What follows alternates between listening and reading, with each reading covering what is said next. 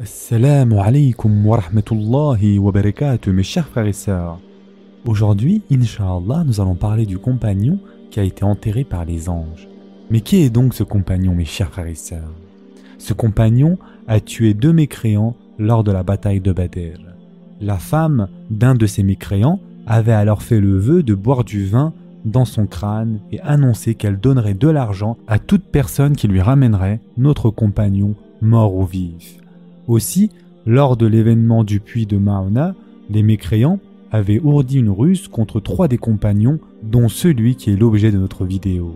Ils tuèrent deux des compagnons et enchaînèrent le troisième, et ils le prirent donc avec eux en direction de la Mecque, où ils le vendirent à cette veuve dont il avait tué le mari. Ils l'attachèrent à l'aide de chaînes, mais comme ils l'avaient capturé durant un mois sacré, ils étaient d'accord pour ne pas le tuer durant cette période et décidèrent donc de l'exécuter après la fin des mois sacrés. Après cette période, ils l'emmenèrent à l'extérieur de la Mecque et l'attachèrent sur un arbre en hauteur.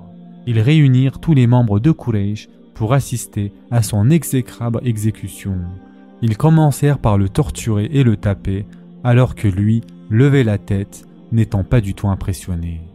Ebu Sufyan, alors non musulman, s'approcha et lui dit je t'en conjure, voudrais-tu que Mohammed soit maintenant ici avec nous, exécuté à ta place?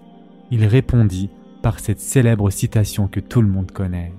Par Allah, je ne voudrais pour rien au monde que Mohammed soit piqué par une simple épine quand il se trouve chez lui, alors comment pourrais-je vouloir qu'il soit à ma place?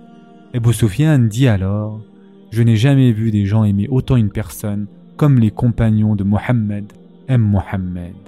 Il continua et lui dit Réclames-tu quelque chose avant de mourir? Oui, je souhaite effectuer une prière pour Allah. Ebu Sufyan le lui concéda et ordonna Faites-le descendre et laissez-le faire ce qu'il demande.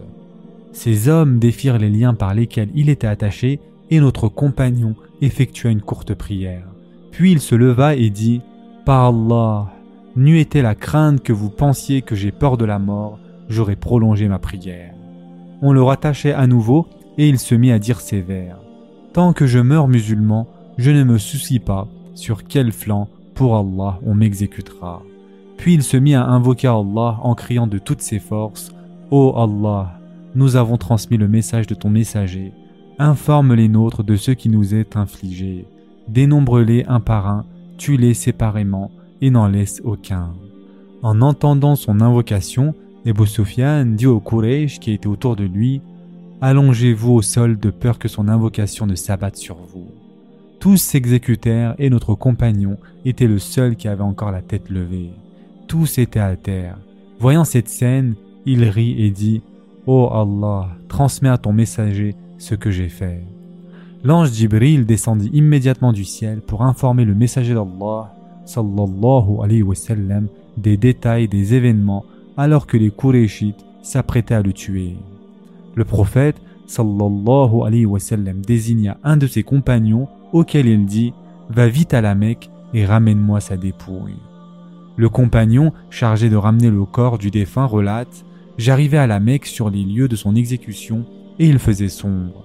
Je grimpais en haut du palmier sur lequel il était attaché pour l'en descendre tout en ayant peur d'être vu par les ennemis et tué.